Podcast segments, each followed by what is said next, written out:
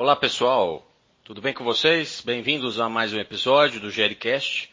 Hoje nós temos uma convidada super especial. Nós estamos aqui com a doutora Helena Queiroz, que é médica clínica, anestesiologista e atualmente com pós-graduação em nutrição, principalmente nutrologia esportiva.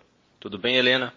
Oi, Estevão, muito obrigada pela oportunidade de estar conversando aqui com você sobre isso eu acho que realmente, né, a gente já conversou isso em outras é, ocasiões, eu acho que a comida ela tem que ser saudável, ela tem que ser prazerosa, ela tem que ser gostosa e, e é fácil, é muito fácil da gente conseguir seguir nessa abordagem low carb. Helena, o assunto de dietas low carb, ele está na moda, ele é muito é, propalado, muito falado sobre ele, mas conta aqui pra gente, o que, que é dieta low carb? De forma simples, a gente pode dizer que uma dieta low carb é uma dieta pobre em carboidratos, que são constituintes principalmente de alimentos é, doces, é, massas, pães. O que a gente usa, né, o que a gente se alimenta, principalmente nessa dieta, são alimentos não processados, é, que são proteínas naturais, gorduras, vegetais.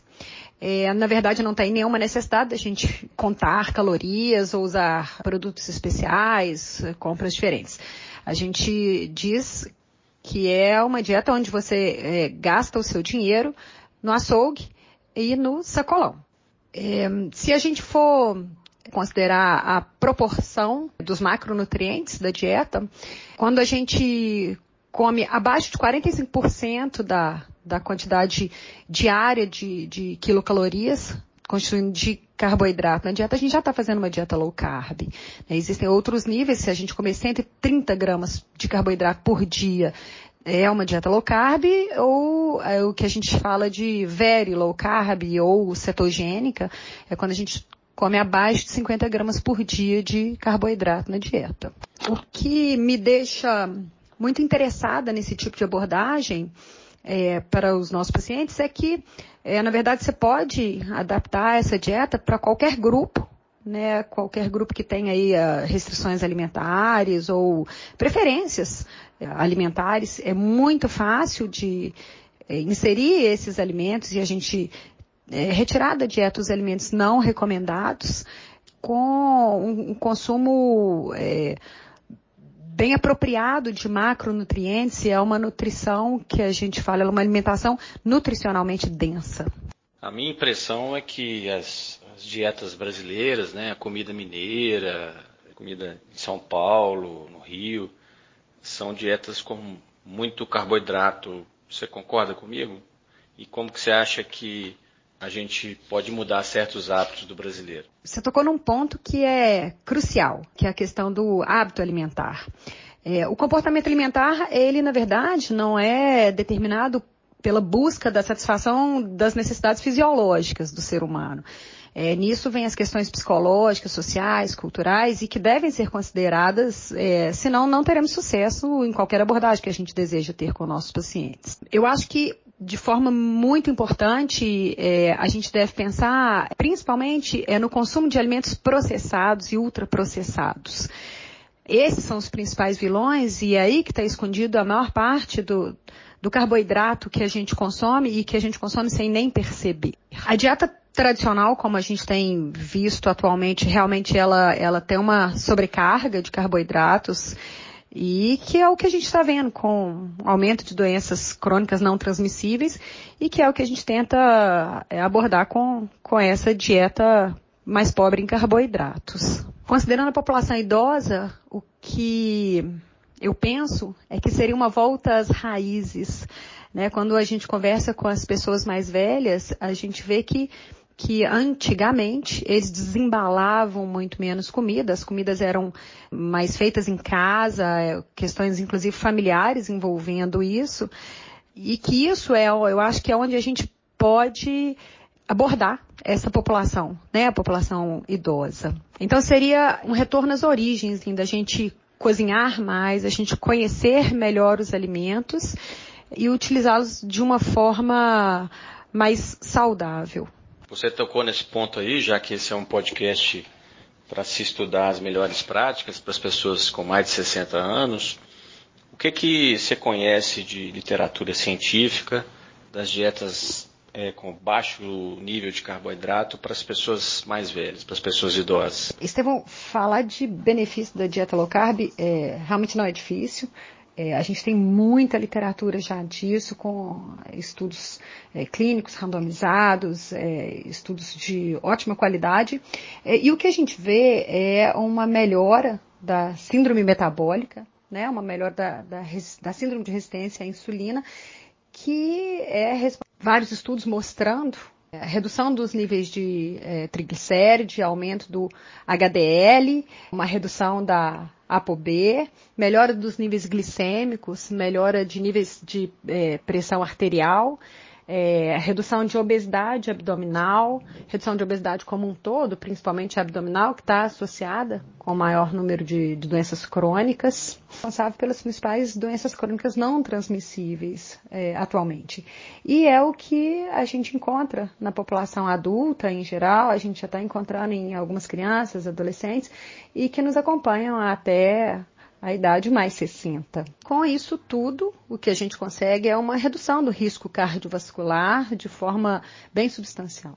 Existem ainda outros estudos avaliando melhoras em fatores de risco modificáveis para Alzheimer, para algumas outras doenças neurológicas, alguns tipos de câncer, mostrando e inicialmente alguns resultados. Então, nesse aspecto ainda tem bastante coisa para ser estudada. Mas a questão do risco cardiovascular, do controle do diabetes mellitus é, e da obesidade, isso já está muito bem determinado.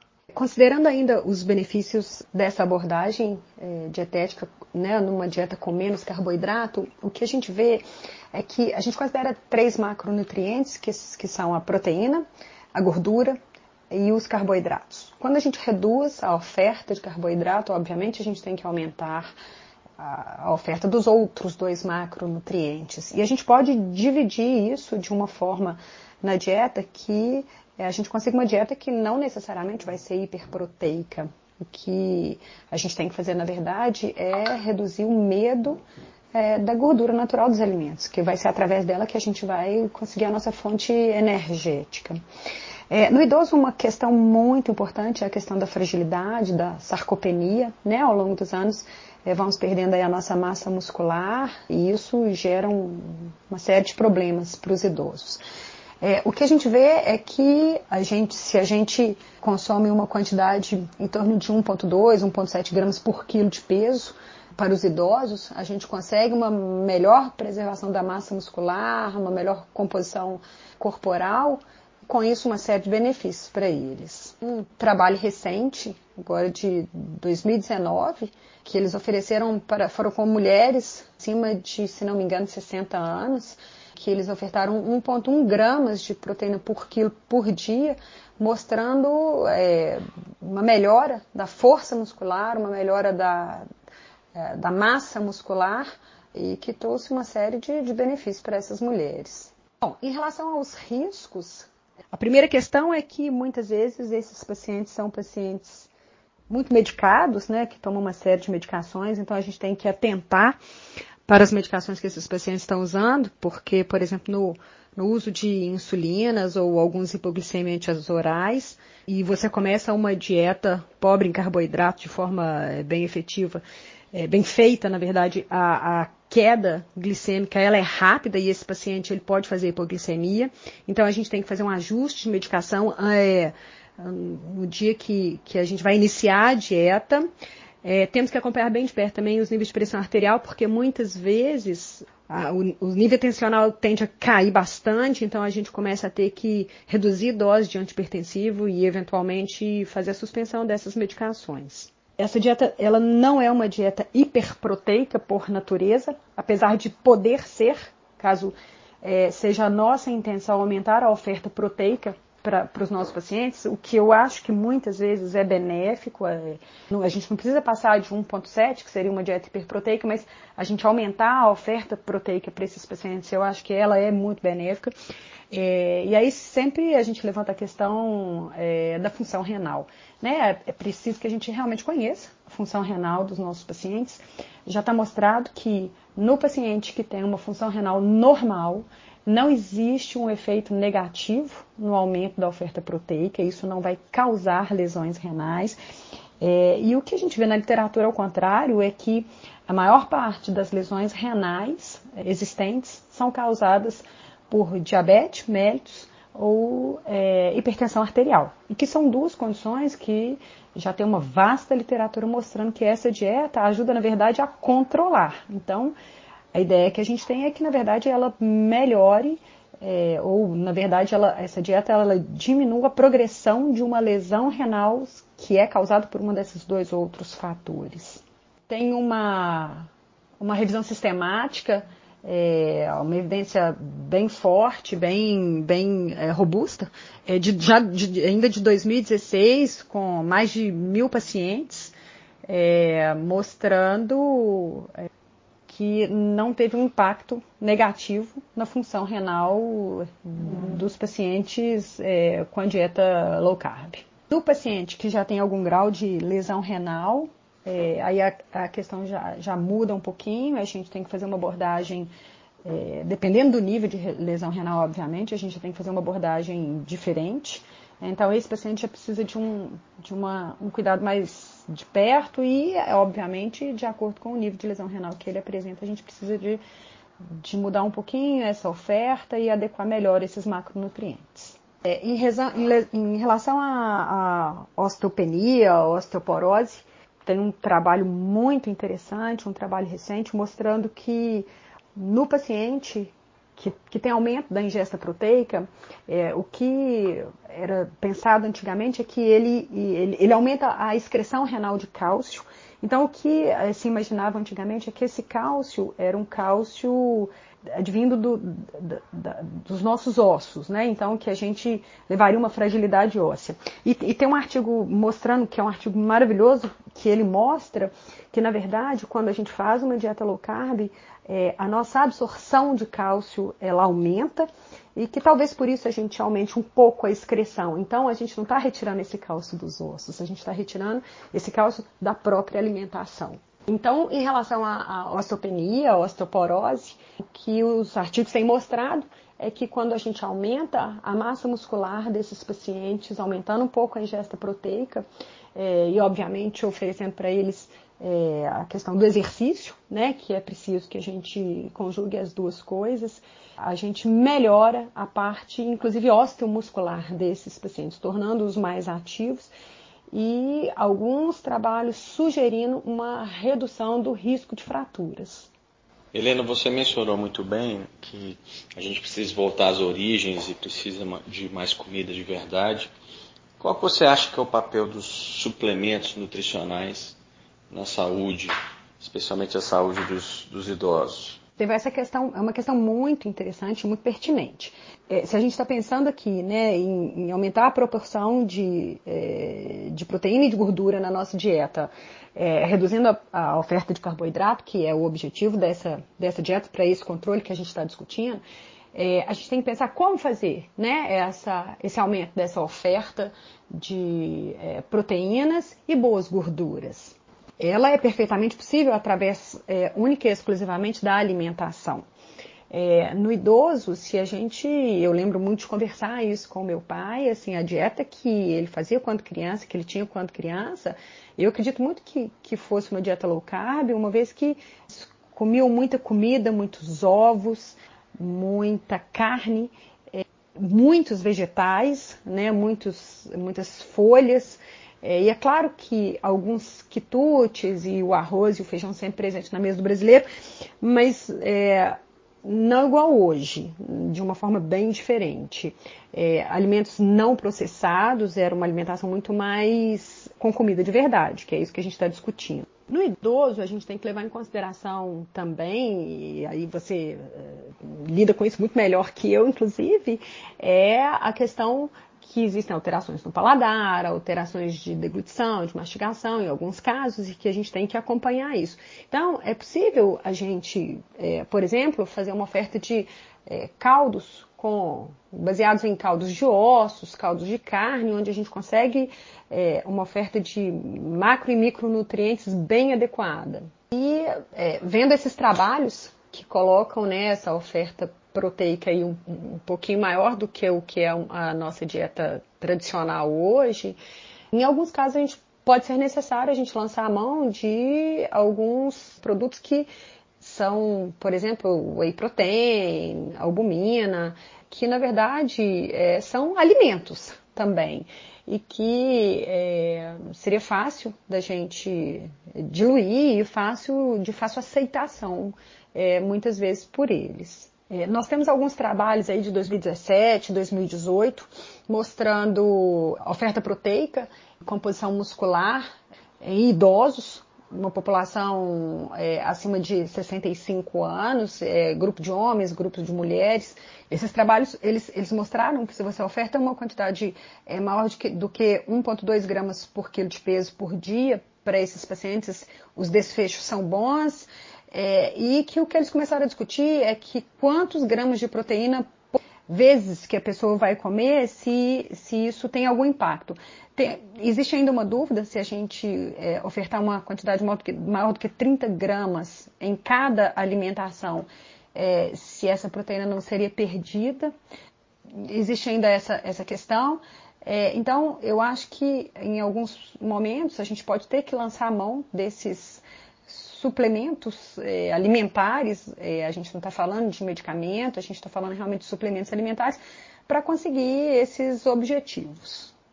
Mas lembrando aqui que se a gente conseguir essa oferta através do alimento de verdade, o organismo, a absorção é sempre melhor e é, seria uma forma mais barata, muitas vezes, e que o organismo é, é, se adequa melhor.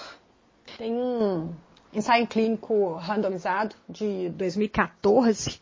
É, ele pegou mulheres idosas é, e elas consumiram acho que 160 gramas de carne vermelha seis vezes por semana, é, junto com exercício de resistência, elas tiveram um ganho enorme na massa muscular, é, no índice de força e uma redução da, da circulação de, da concentração é, de interleucina 6.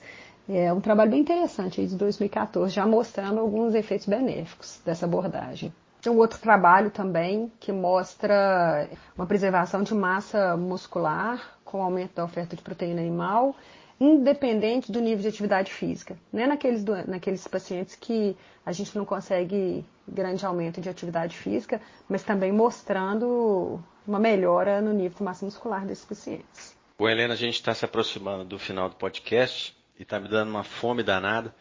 Por favor, deixe aí sua mensagem para o nosso público sobre o tema de alimentação low carb é um assunto, acho que essa questão da alimentação low carb é um assunto, como você bem falou, aí tá, né, tem vindo à tona no, nos últimos tempos e como muita coisa que aparece vem cercado de muitos mitos e muitas dúvidas. Então a gente tem realmente que discutir, discutir essas questões. Eu acho que a gente já tem bastante estudo clínico comprovando a eficácia em vários contextos e nos mostrando o que a gente tem que atentar para a gente estar tá sempre trabalhando né, no que a gente pode ofertar de melhor, né? Para nós, para os nossos próximos e para os nossos pacientes. Tudo que eu conversei aqui é baseado em ciência, são estudos, ensaios clínicos randomizados sempre que possível é, e alguns estudos de menor impacto quando não existem outras é, evidências científicas disponíveis. É, eu vou deixar o meu e-mail, quem quiser me mandar pedindo é, essas referências bibliográficas, eu vou ter o maior prazer em enviar. Helena Doc, é, Helena com H, D de dado, O de ovo, C de casa, então é helenadoc.gmail.com. E sempre que surgem, né, surge coisas que, é, eu ia falar coisas novas, mas essa abordagem ela não é nova, ela é já bem antiga, Mas sempre que a gente é, se, se depara com, com um assunto que, pelo menos para nós, é novo, eu acho que a primeira coisa a fazer antes da gente é, fazer o, alguma crítica ou é a gente sentar e estudar. E quando eu fiz isso com esse assunto, eu fiquei realmente é, encantada. Eu acho que, que é o, o caminho que a gente tem que seguir na medicina é buscar cada vez menos medicamentos e uma, uma, vida mais saudável, né? Seja através da alimentação, da atividade física, é, do controle de estresse, que é, a gente vai estar tá acertando mais. Muito obrigado, doutora Helena. Esse foi mais um Gericast. Compartilhe com seus amigos, divulgue para todos e até a próxima sessão.